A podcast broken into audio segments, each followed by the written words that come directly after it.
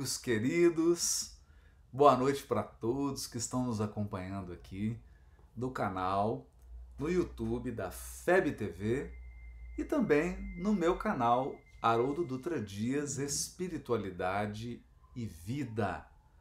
Olha, uma excelente noite para todos. Me sinto muito honrado, primeiramente, por esse convite muito especial da Federação Espírita Brasileira através desse, desse braço de divulgação doutrinária que é a FEB TV, a nossa querida FEB TV, que tem produzido um conteúdo maravilhoso e disponibilizado na internet, nas mídias sociais, levando esclarecimento e consolação da doutrina espírita e do evangelho à luz da doutrina espírita.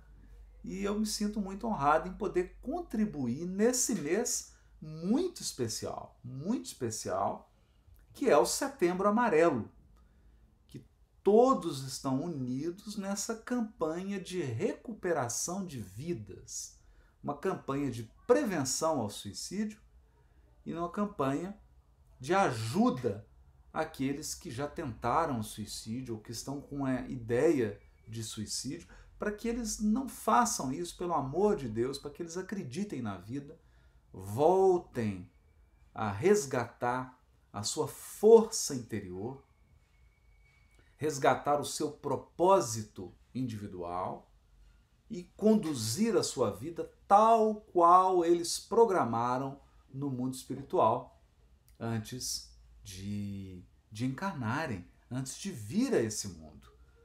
É muito importante esse tipo de iniciativa e aqui a gente tem que parabenizar a FEB TV que está numa campanha intensa nesse Setembro Amarelo, uma campanha de valorização da vida, de celebração da vida, não é? Então, tanto que esse bate-papo nosso aqui se chama bate-papo celebrar a vida.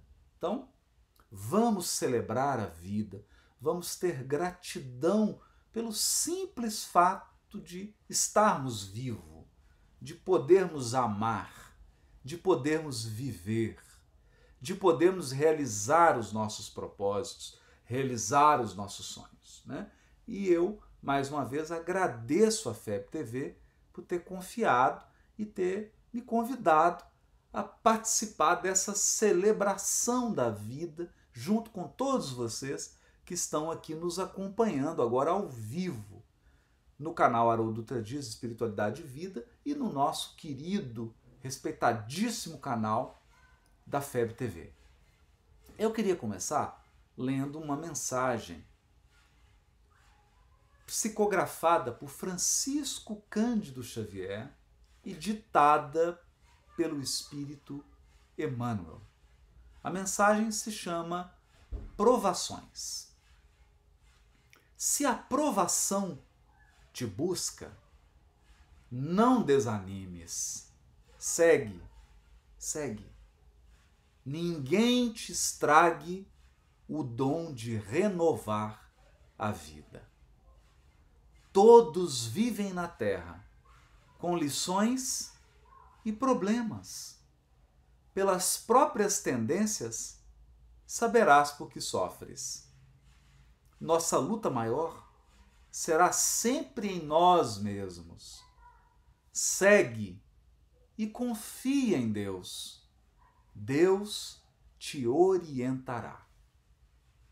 É importante nós falarmos sobre isso, essa mensagem aqui, né? Ninguém te estrague o dom de renovar a vida.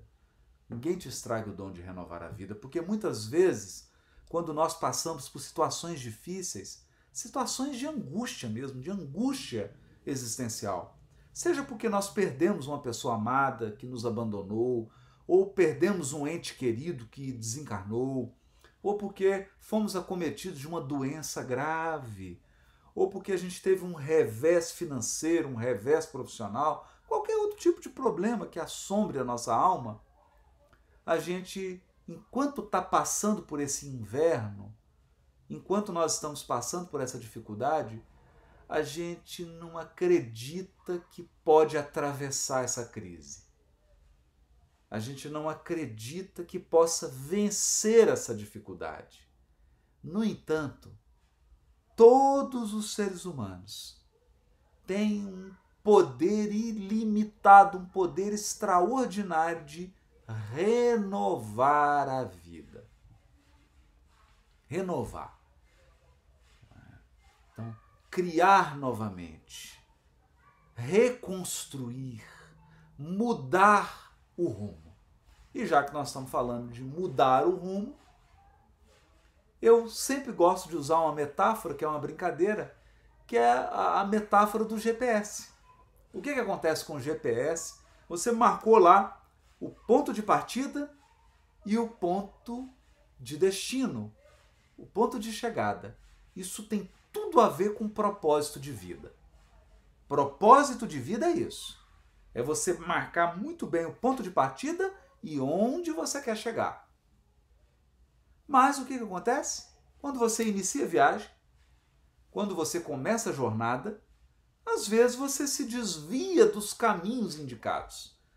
Seja porque circunstâncias externas te impediram de seguir aquela rota, seja porque você foi abatido emocionalmente, psiquicamente e não deu conta de continuar naquela rota, e às vezes a gente pega rotas que não nos levam no nosso objetivo. E quando você desvia da rota, o que, que o GPS faz? Ele coloca lá assim: recalculando, recalculando, recalculando. Né? Então nós também temos uma bússola interior. Nós também temos um, um elemento interno, um eu profundo, uma identidade profunda que possui um grande GPS.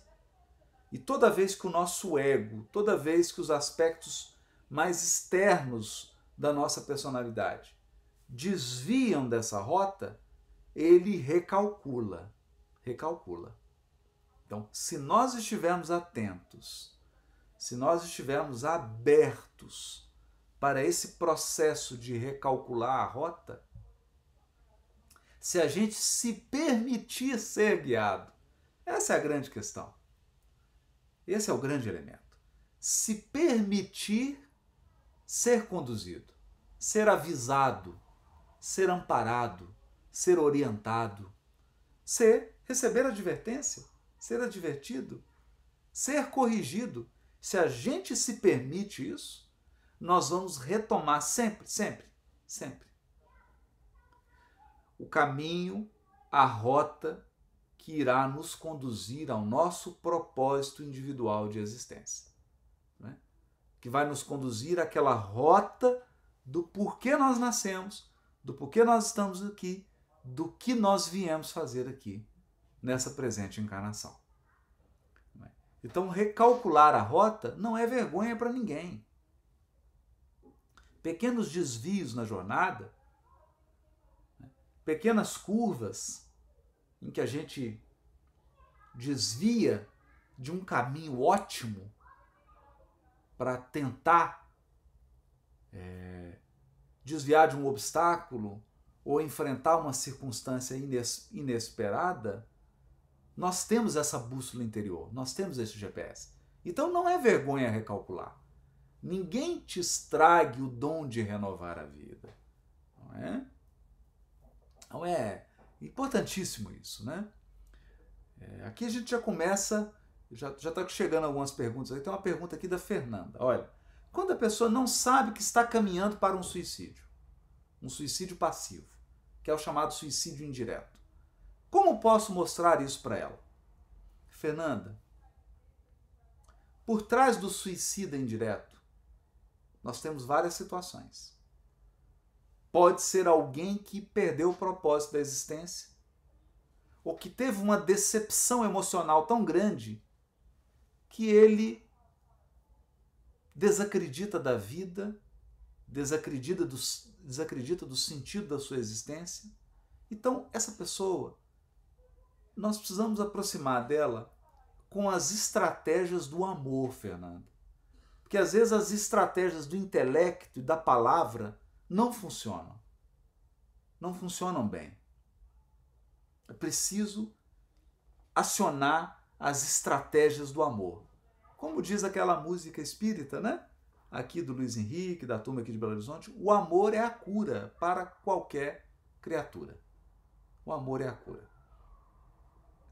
Agora, existe o caso da pessoa que está num suicídio passivo porque ela está encantada com os prazeres da vida material, então ela está completamente escravizada pelos sentidos exteriores, pelos prazeres exteriores. Né? Então, aí, nesse caso, sim, Nesse caso, a gente tem que levar esclarecimento, mas sempre numa abordagem é, afetiva, respeitosa, porque nós não conseguimos mudar a consciência de ninguém. A gente contribui, a gente participa, a gente dá o nosso melhor. Mas quem muda é a pessoa. Quem conduz a transformação é Deus.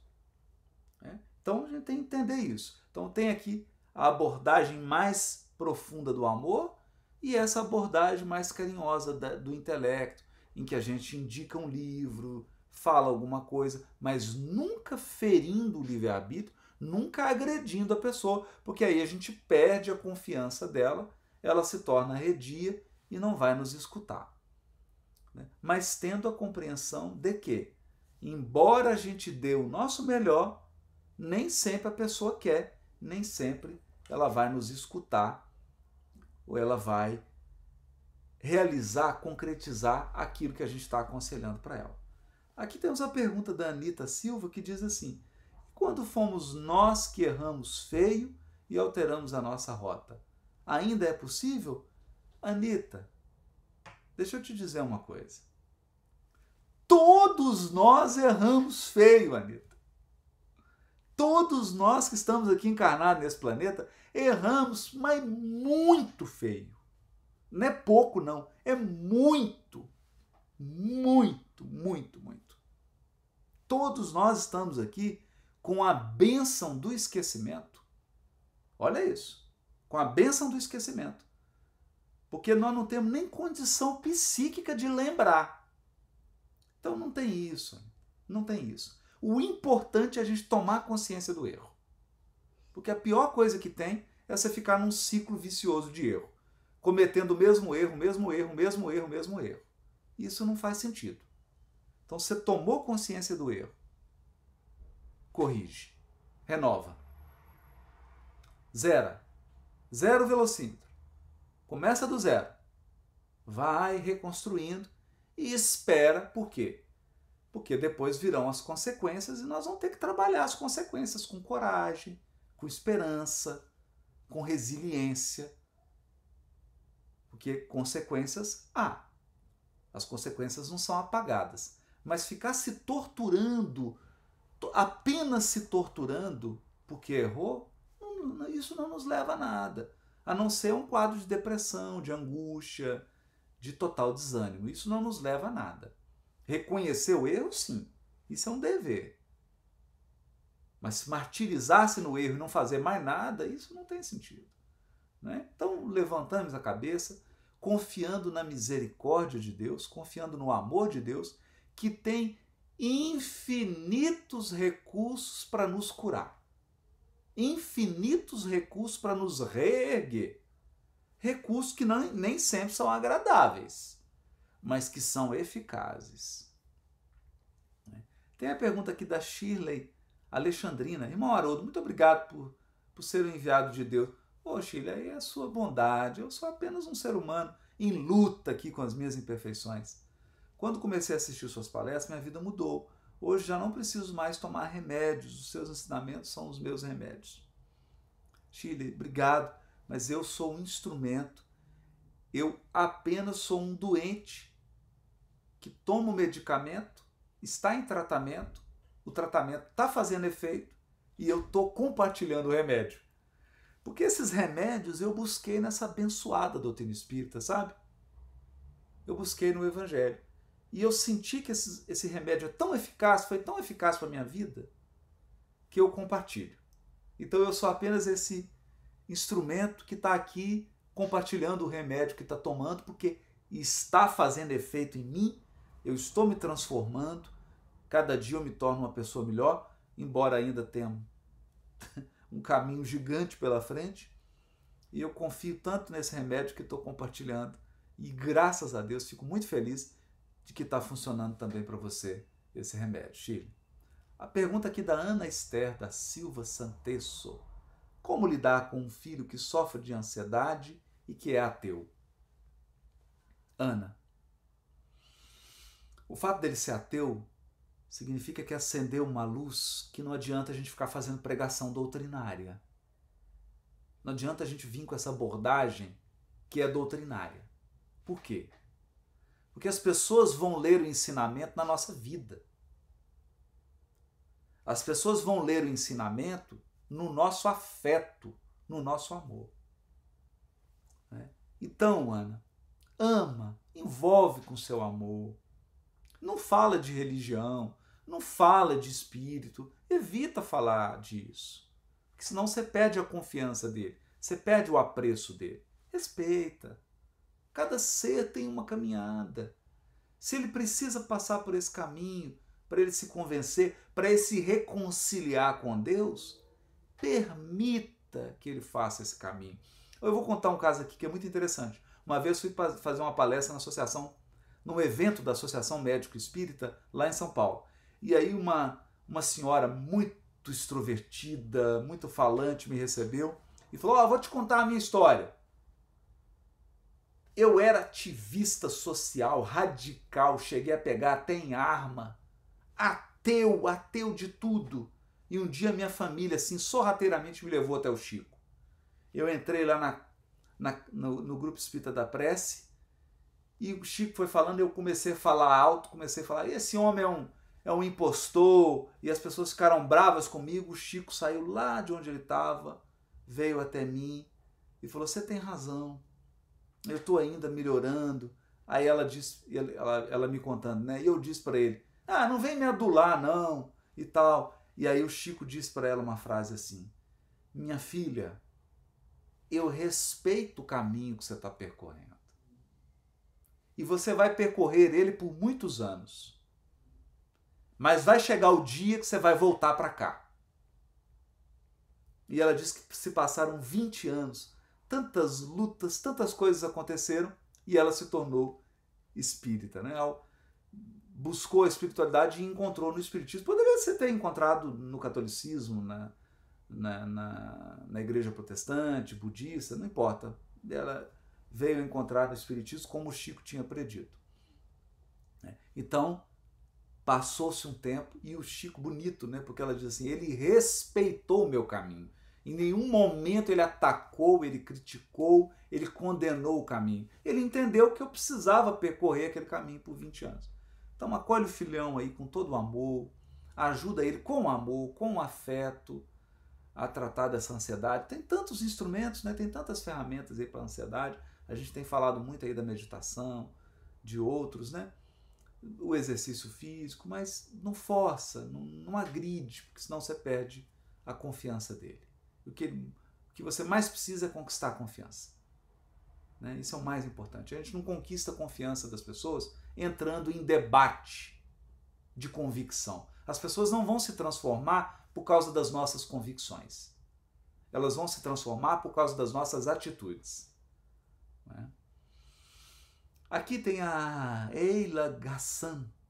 E os grandes desvios, Haroldos? Ora, é o que nós falamos. Todos nós, eu, você, todos nós, temos no nosso passado espiritual gigantescos desvios. Não são grandes, não. São gigantescos. Eu me recordo da dona Laura, lá do livro Nosso Lar. Quando ela começa a ter regressão espontânea, lá em Nosso Lar, ela começa a lembrar de duas vidas anteriores.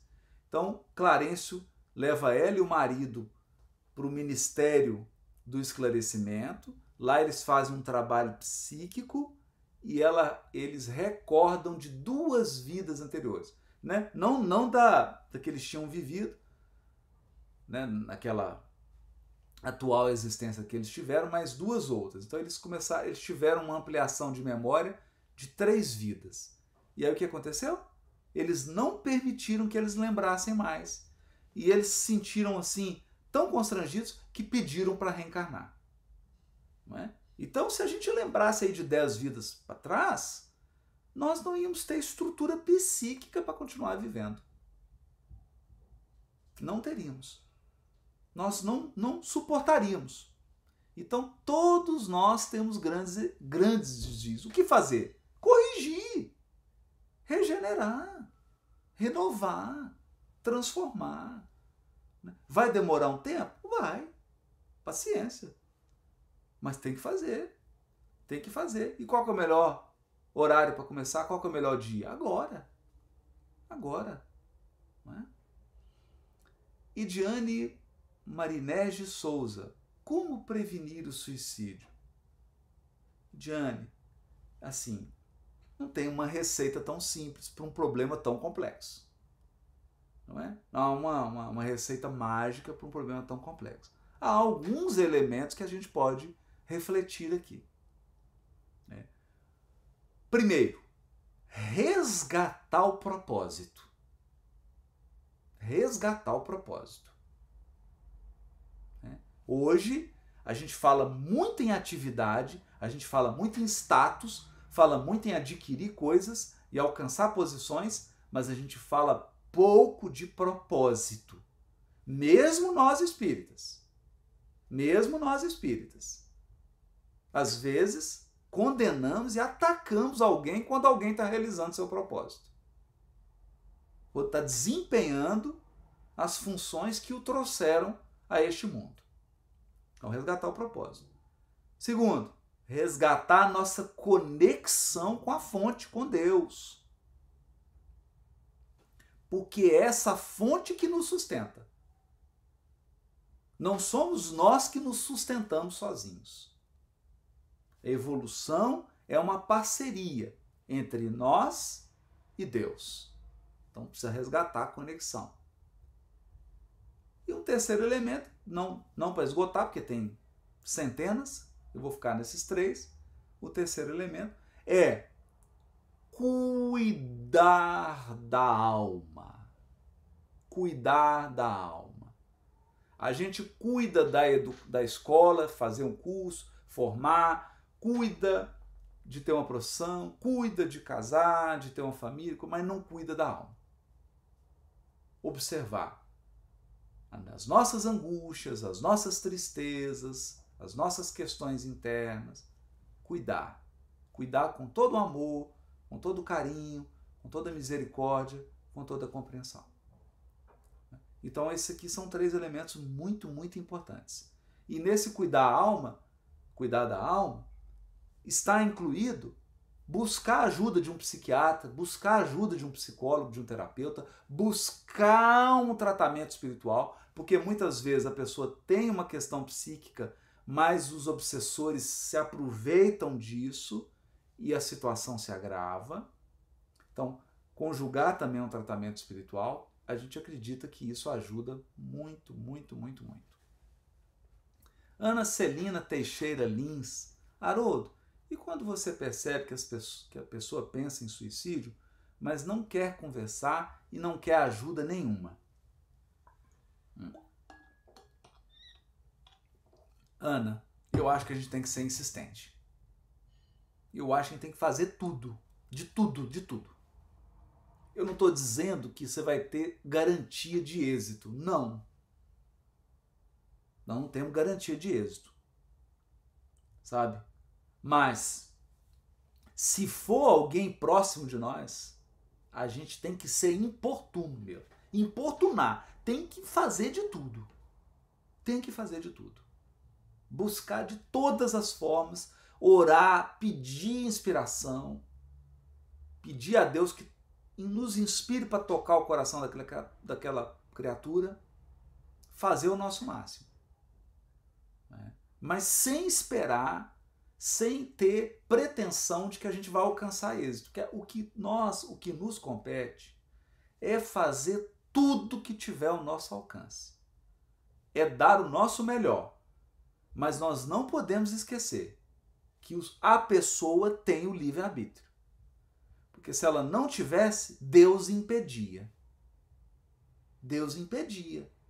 Se Deus não impediu, é porque ele respeita o livre-arbítrio e nós temos que respeitar também. Mas agora, não é respeitar o livre-arbítrio e deixar a pessoa. Não. Faça tudo, seja chata, faça tudo. Faça tudo que tiver ao seu alcance. Dê tudo de você. E entrega para Deus. Não é? Marcelo Ramos.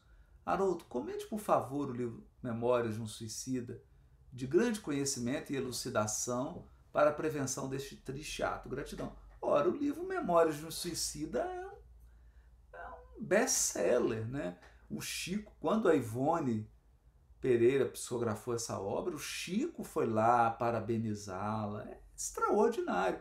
Até porque a médiuma, Dona Ivone, foi uma suicida. Ela suicidou-se nas águas do Tejo, em Portugal. Teve uma vida de muita luta, de muito testemunho. Passou pela tentação do suicídio, né?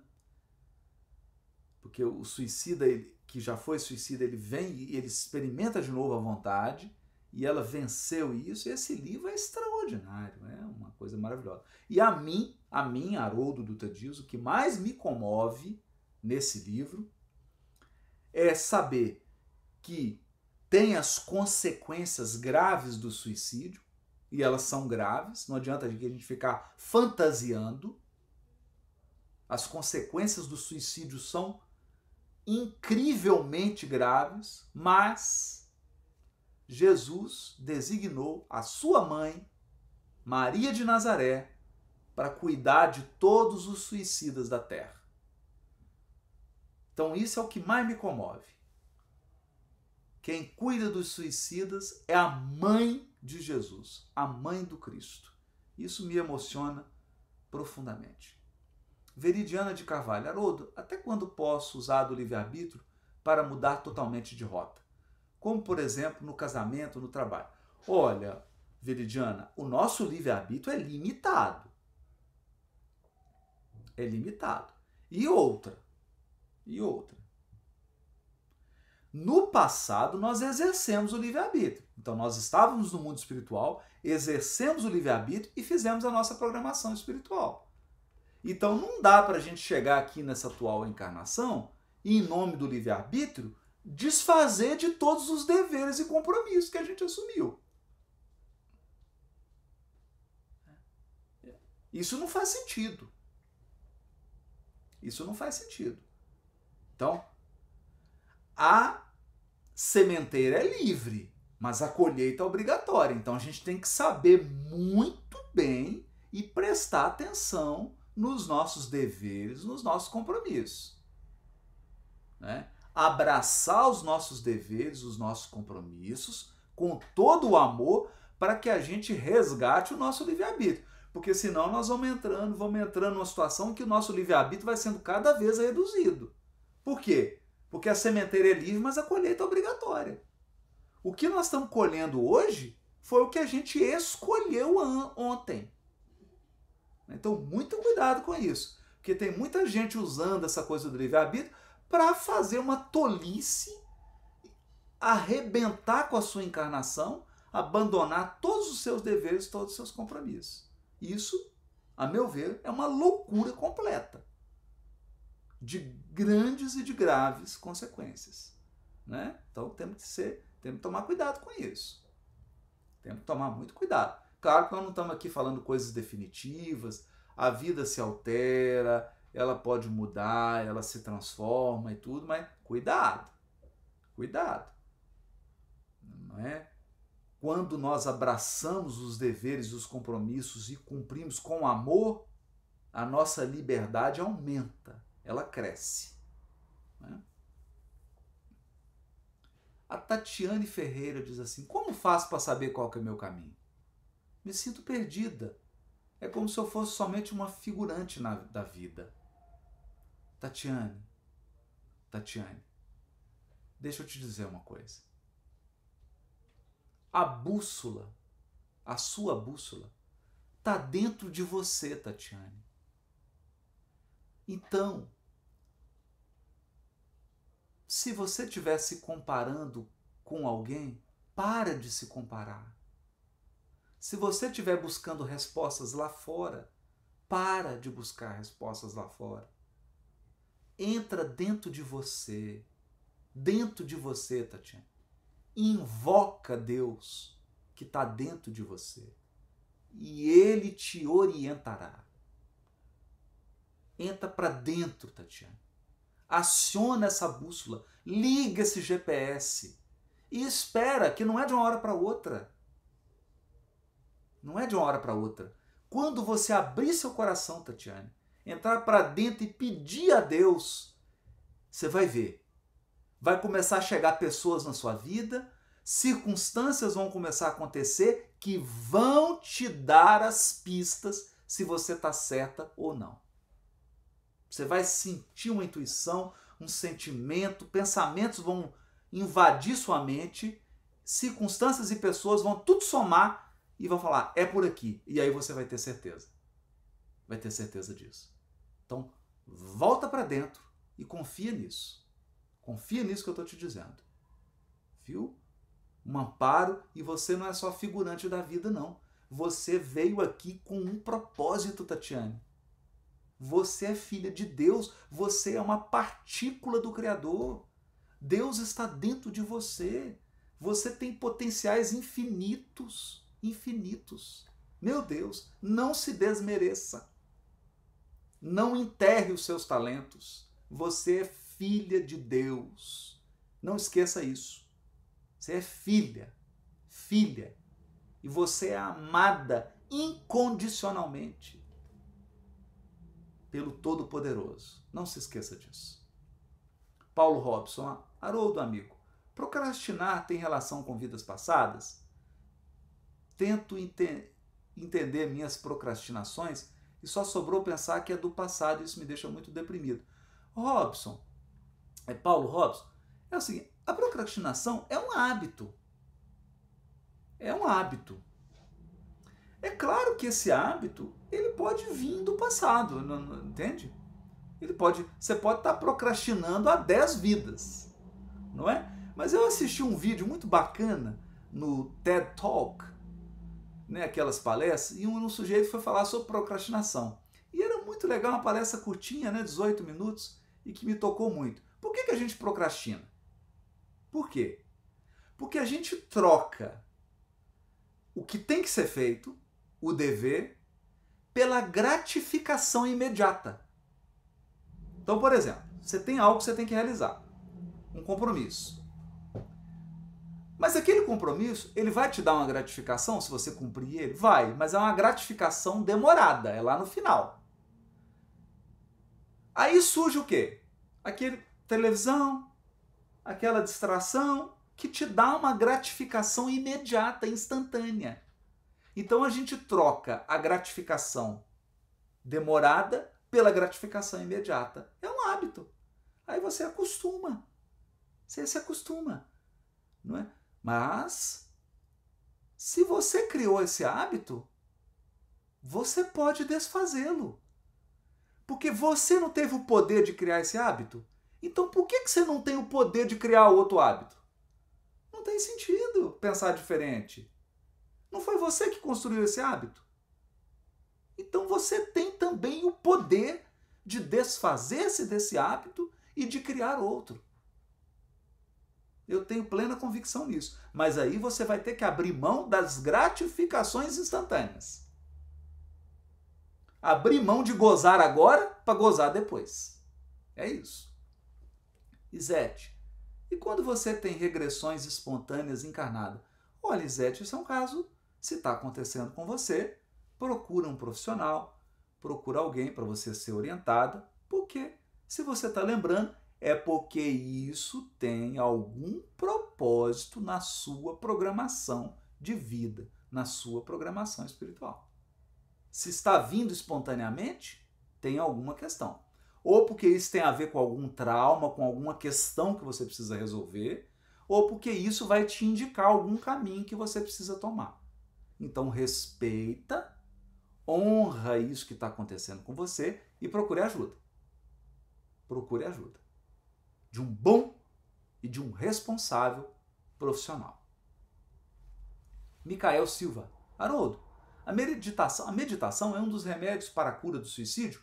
Eu acredito plenamente que é, Micael. Eu acredito plenamente que é. A meditação, a oração, então, orar meditando, a oração meditativa, a comunhão com Deus e esse processo de serenidade. Por quê, Micael? Vou explicar por quê. No Evangelho segundo o Espiritismo, quando fala lá do suicídio, os Espíritos dizem assim: que a gente precisa desenvolver uma certa indiferença aos reveses da vida física. Porque a gente dá muita importância aos reveses da vida física. Muita importância. E como é que você desenvolve essa indiferença aos reveses?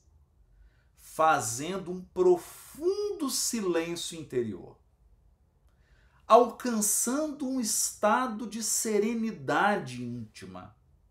E nesse sentido, a meditação é uma poderosa ferramenta. Ela está lá no livro Instruções Psicofônicas, Vozes do Grande Além, está na obra da benfeitora Joana de Ângeles, na obra psicológica, que ela fala extensamente sobre a meditação, está em várias obras do Chico, então, olha, é importante, hein? É importante. E todos os grandes, os grandes, Teresa de Ávila, Santo Agostinho, falavam da meditação. Falavam desse estado de recolhimento. Então eu acredito sim que é uma grande ferramenta. Cláudia Farinelli. E quando sabemos nosso caminho, mas parece nos faltar força para persegui-lo. Cláudia, Cláudia, quem dá força é Deus. Quem dá força é Deus, Cláudio. A fonte da força, a fonte inesgotável da força é Deus, Cláudio. Eu tive internado, fiquei uma semana internado, passei por uma situação 45 dias sentindo uma dor lancinante 24 horas por dia. Nem morfina tirava a minha dor. E eu fiquei em silêncio. Graças a Deus, minha esposa Priscila testemunha, sem reclamar. Sem reclamar. Pedindo a Deus força e eu bebi dessa fonte, eu conectei com essa fonte e dessa fonte veio o poder e a força. Entende, Cláudio? Então, essa força não vem da gente porque nós somos seres humanos frágeis. Frágeis. A força suprema vem de Deus. E nós precisamos nos conectar a essa força suprema. Né? Marcelo Ramos, Haroldo, não esqueçamos de vibrar pelos irmãos que partiram pelo ato insano do suicídio. O que podemos fazer a respeito? Marcelo, prece. Isso que a dona Ivone, que era uma suicida, que convivia diariamente com dezenas de espíritos suicidas e ela tinha um hábito maravilhoso. Sabe o que ela fazia? Ela lia no jornal, toda vez, na época divulgava, né? Eles divulgavam, hoje não, não é permitido divulgava um suicídio, ela ia lá, anotava o nome no caderninho e, e orava. Então ela tinha um caderno imenso, cheio de nome. Todo dia ela orava por todas aquelas pessoas. Olha que incrível. E alguns daqueles espíritos procuravam ela para conversar e pedir ajuda. Então, oração, orar. É o que nós podemos fazer. Orar. Emitir pensamentos revigorantes, pensamentos de paz, pensamentos de esperança e de confiança em Deus, através da oração. Alexandre Grande Haroldo, como encontrar um propósito que faça sentido? Nossa, Alexandre! Meu Deus, Alexandre! Mas a sua pergunta é tão profunda. É tão. Olha, eu estou escrevendo um livro sobre propósito. E você vai, Haroldo, por que você está escrevendo um livro sobre propósito? Por causa dessa pergunta aí. Porque todo mundo fala que a gente tem que encontrar um propósito. Ah, você precisa encontrar um propósito na vida? Ah, porque tem um propósito. E muitas pessoas acham que encontrar um propósito é encontrar uma forma de ganhar dinheiro. Ou muito dinheiro. E essa pergunta que você está fazendo é bonita. Como encontrar um propósito que faça sentido? Então eu resolvi escrever um livro para falar disso. Ele está quase pronto, Alexandre. Então, não dá para eu falar aqui agora porque é um tema muito amplo. Mas espera, por favor, daqui pouco tempo eu vou estar divulgando isso e aí você vai poder tirar essa dúvida sua. E acredito, acredito que vai te ajudar muito, porque pensar uma maneira de encontrar o propósito, mas um propósito que faça sentido para mim, para minha individualidade, para o meu projeto reencarnatório.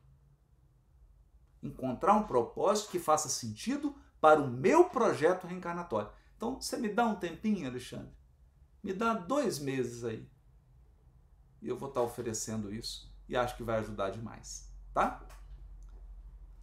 Francine Kiss. Haroldo, boa noite. Agradeço a Deus pelo seu trabalho no Espiritismo. Tenho uma dúvida sobre Jesus. Desculpe minha ignorância e talvez a impertinência da pergunta. Jesus nunca cometeu erros como nós? Ele, Jesus, não.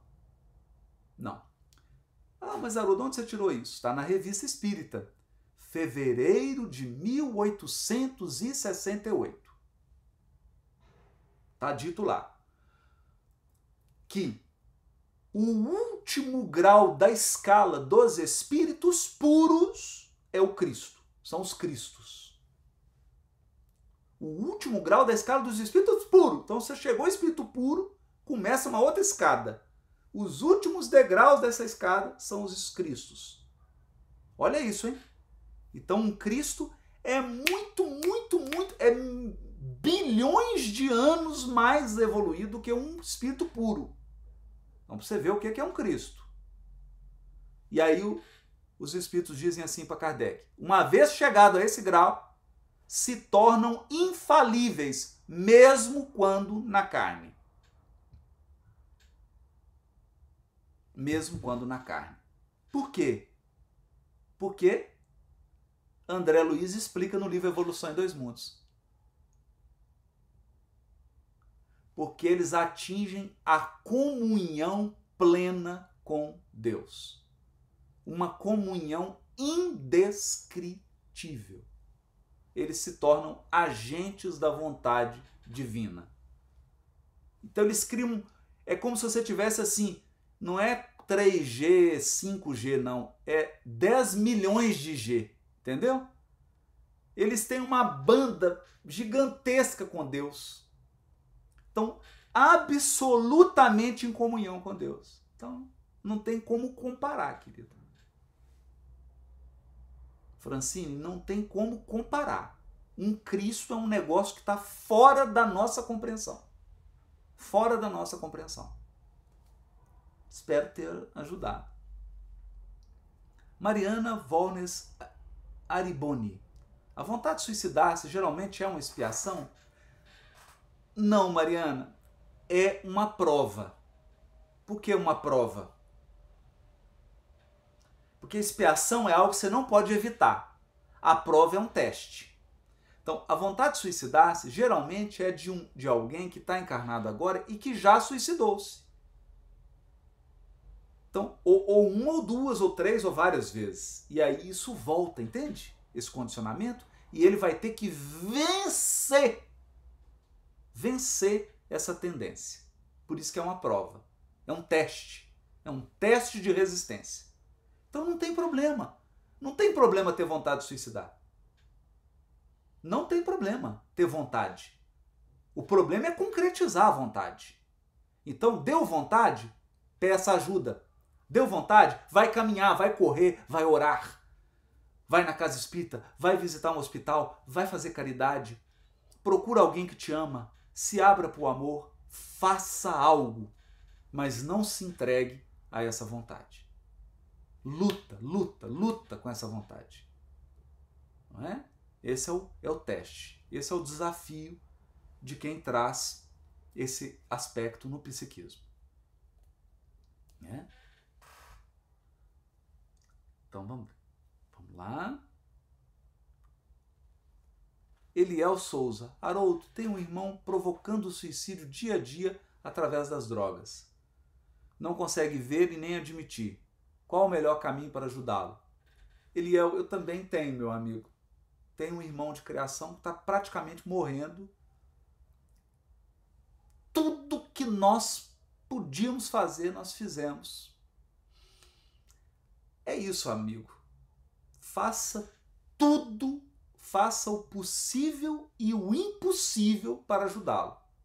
Mas entenda, a decisão final é dele. Mas não se acomode.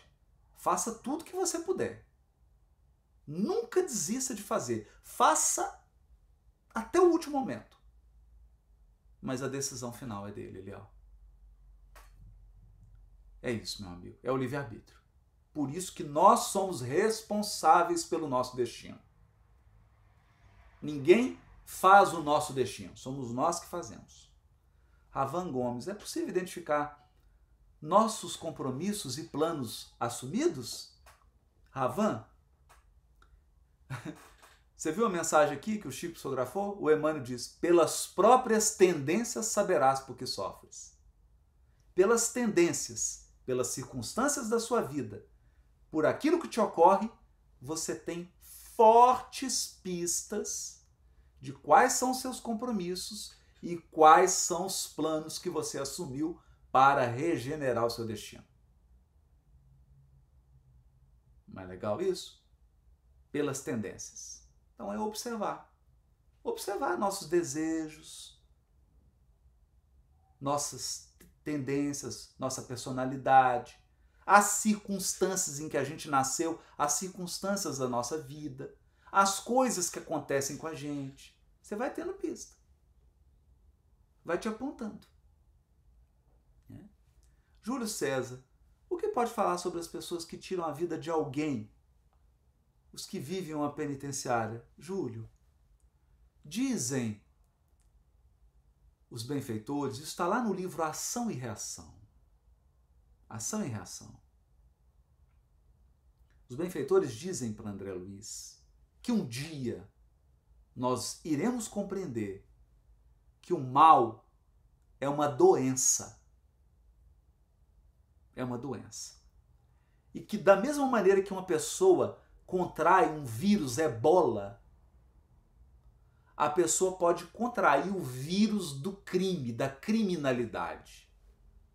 O que a leva a matar, a ferir, a roubar, e a outras coisas mais. É a doença da alma, meu irmão. A doença da alma. Mas o que, que a gente faz? Separa a doença do doente. A doença do doente. Porque o doente pode se recuperar. A doença é doença. Não é mesmo? A doença é sempre doença. Doença é doença. O doente é um estado. Você está doente hoje, amanhã você pode estar tá saudável. Então nós temos que separar a doença do doente. Mas um dia nós vamos entender isso, dizem os espíritos, que violência, crime, roubo, desonestidade, tudo isso são doenças da alma. Né? Luciana Rosa Moreira, Haroldo, Comente sobre a série psicológica de Joana de Anjos, sobre a sua relevância nesse contexto de busca interior. É fantástico, né? A gente vê como que a espiritualidade já se programou, sabendo que nós iríamos entrar na transição planetária, sabendo que nós teríamos uma demanda gigantesca por questões psicológicas, por questões interiores. A espiritualidade se adiantou e, através das abnegadas mãos de Divaldo Pereira Franco, Joana ditou a série psicológica que fica aí como uma luz iluminando a nossa mente e abrindo caminhos e chamando a nossa atenção para o tema, né? Gratidão total por essa obra, né? com certeza. Mateus Rocha Menezes.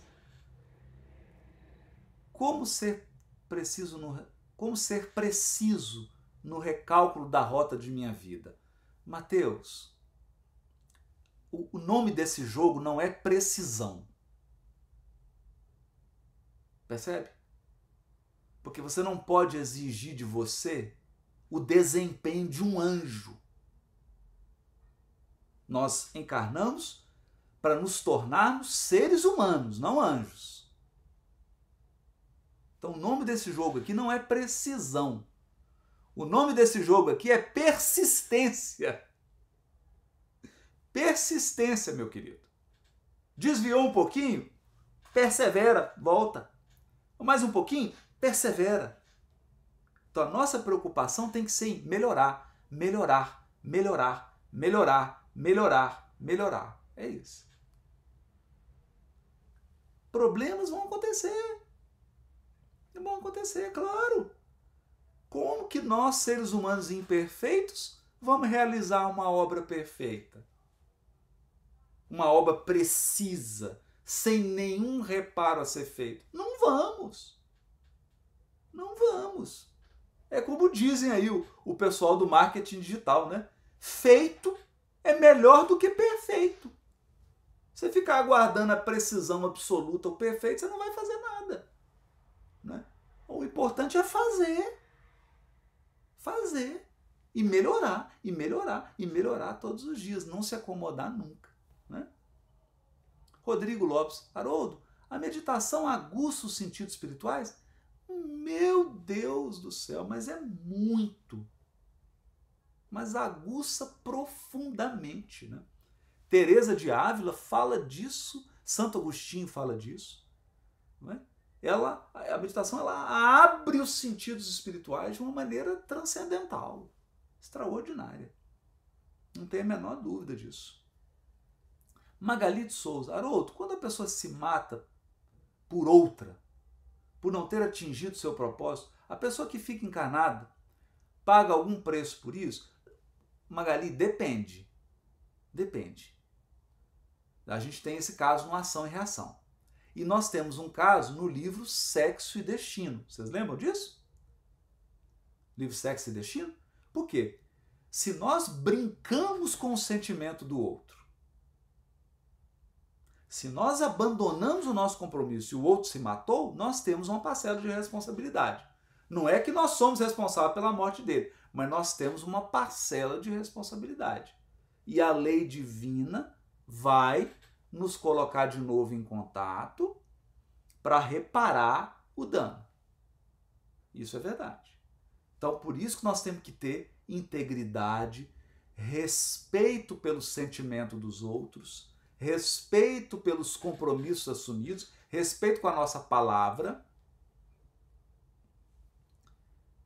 Mas nós não podemos assumir a vida do outro.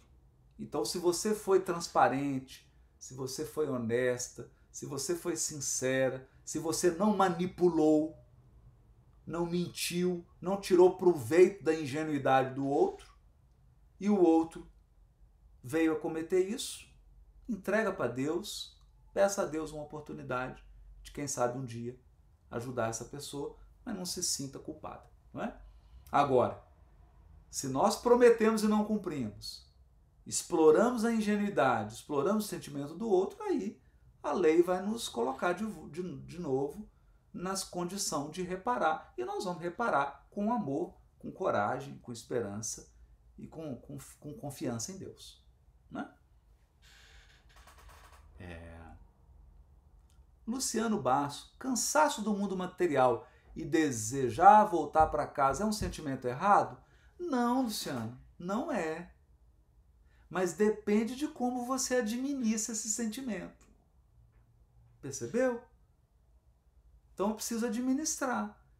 Os espíritos falam isso lá no livro dos espíritos que para alguns a desencarnação é como uma gaiola que se abre e o pássaro se liberta. Mas não, não vamos abrir a gaiola arrombando, né? Vamos deixar Deus abrir a gaiola. Entendeu, meu querido? Você lida com o sentimento, administra ele, desenvolve a espiritualidade, aproveita esse sentimento para se espiritualizar, mas agarra no dever, agarra no compromisso. Ama as pessoas que Deus colocou no seu caminho. para que esse sentimento não se transforme em fuga. Fuga do propósito da nossa existência, fuga dos nossos deveres. Mi esperandio. Como ter disciplina para não desistir das práticas espirituais? Querido, é, é assim. É hábito. É hábito. E a gente.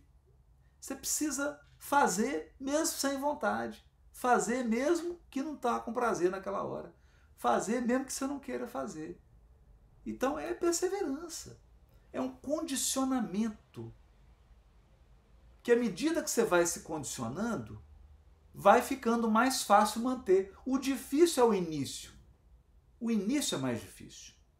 Não é? Então o nome aqui disso é perseverança perseverança. Né? A Denise Fernandes está perguntando: existe um fator biológico para o suicídio? Claro. Se você foi suicida em outras vidas, esse patrimônio está gravado no seu, nos seus genes.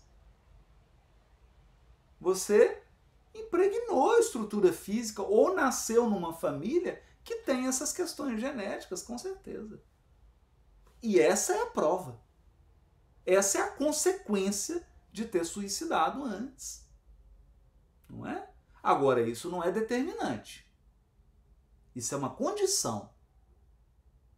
Não é um elemento determinante. Porque nós temos o poder interior e temos Deus em nós para vencer todos esses obstáculos, todas essas tendências, incluindo tendências genéticas. Não é? É por isso que você tem uma pessoa com genética de magro e o percentual de gordura dela está lá em cima. E você tem alguém com genética para ser um pouquinho mais gordo, mas ele malha, ele se alimenta bem e está ali num peso razoável. Não é? Então, não podemos cair numa, num, num determinismo, um pensamento de determinismo.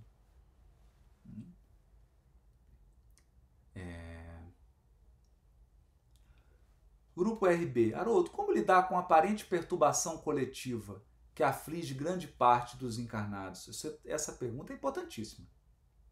Não é? Por isso que eu tenho falado muito sobre a arte da serenidade. A busca da serenidade. Nós precisamos encontrar ferramentas para buscar a serenidade, para manter a nossa integridade para não permitir que os outros interfiram no nosso modo de ser, interfiram de um modo que nos desestruture, né? Pode interferir para o bem, claro, isso é ótimo. Não é? A gente evitar o efeito manada. Ah, eu estou fazendo assim porque todo mundo está fazendo. Serenidade, serenidade. Nós temos falado muito nisso. É por isso que eu estou gritando Estou falando isso aí, estou recebendo crítica de tudo quanto é lado, mas eu não vou parar de falar. Não vou. Porque nós estamos em plena transição planetária. Nós precisamos nos resguardar. Nós precisamos de um escudo. E esse escudo é serenidade. Temos que buscar isso com meditação, com oração, com uma vida digna, com trabalho, com amor ao próximo. Nós temos que buscar isso. Né? Ana Luísa Dias, Haroldo, você falou em oração pelos suicidas.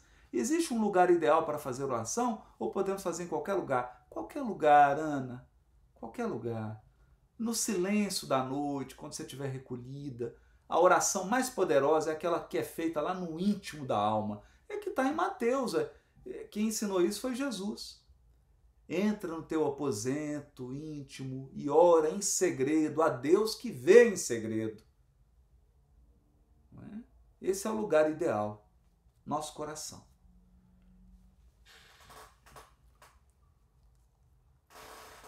Olha, Atelier Casa Fina. Está dizendo aí, o que fazer quando alguém do nosso convívio não quer evoluir, aprender e continua com os hábitos que nos magoa? Atelier, né? Atelier Casa Fina. Amigos, essa é a pergunta que o nosso anjo guardião faz todo dia. todo dia. Todo dia. Nosso espírito protetor está ali e a gente não quer evoluir, não quer aprender, não quer mudar os hábitos e magoa os amigos espirituais. Essa pergunta eles fazem todo dia. Entendeu? Então, assim, nós precisamos compreender que evolução é tempo. É tempo. No, evolução não é uma, uma pancada que você dá em alguém e ele vai evoluir. Não é assim que funciona. É tempo. E os amigos espirituais não têm paciência conosco? Os espíritos superiores, os muito superiores que dirigem a nossa evolução, estão nos esperando há 3 mil, 4 mil, 5 mil anos. A quantidade de capelino que tem reencarnado no movimento espírita, ou seja, os amigos espirituais estão esperando essa criatura há 50 mil anos. E nós vamos desesperar agora?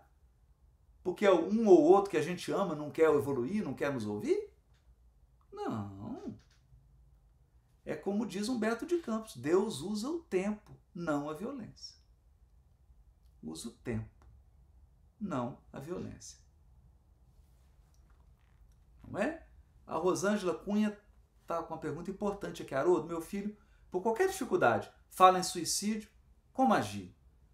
Rosângela, tem muitas coisas. Primeira coisa, procurar uma ajuda psicoterapeuta, talvez um psiquiatra, um apoio espiritual, mas observar também, Rosângela, se a maneira como você educou seu filho não provocou isso. Eu não sei. Estou falando para você observar. Porque às vezes a gente protege demais os filhos, sabe, Rosângela? Protege eles tantos que eles ficam frágeis. A gente não deixa eles viverem, não deixa eles passarem pelas agruras. A gente vai lá e resolve tudo. Não é? Então precisa, a gente precisa reformular essa nossa maneira. O Rossandro, querido amigo Rossandro Klinger, fala muito nisso, né? Fala demais, demais. Ele é um especialista nisso. Acho que vale a pena ver os vídeos dele falando a respeito desse tema. Agora, procura ajuda espiritual, procura. Procura ajuda, se for necessário, do psiquiatra, se for necessário do terapeuta, principalmente o tratamento espiritual, procura, é preciso procurar. Né? E desenvolver o afeto, desenvolver a relação de afeto. É?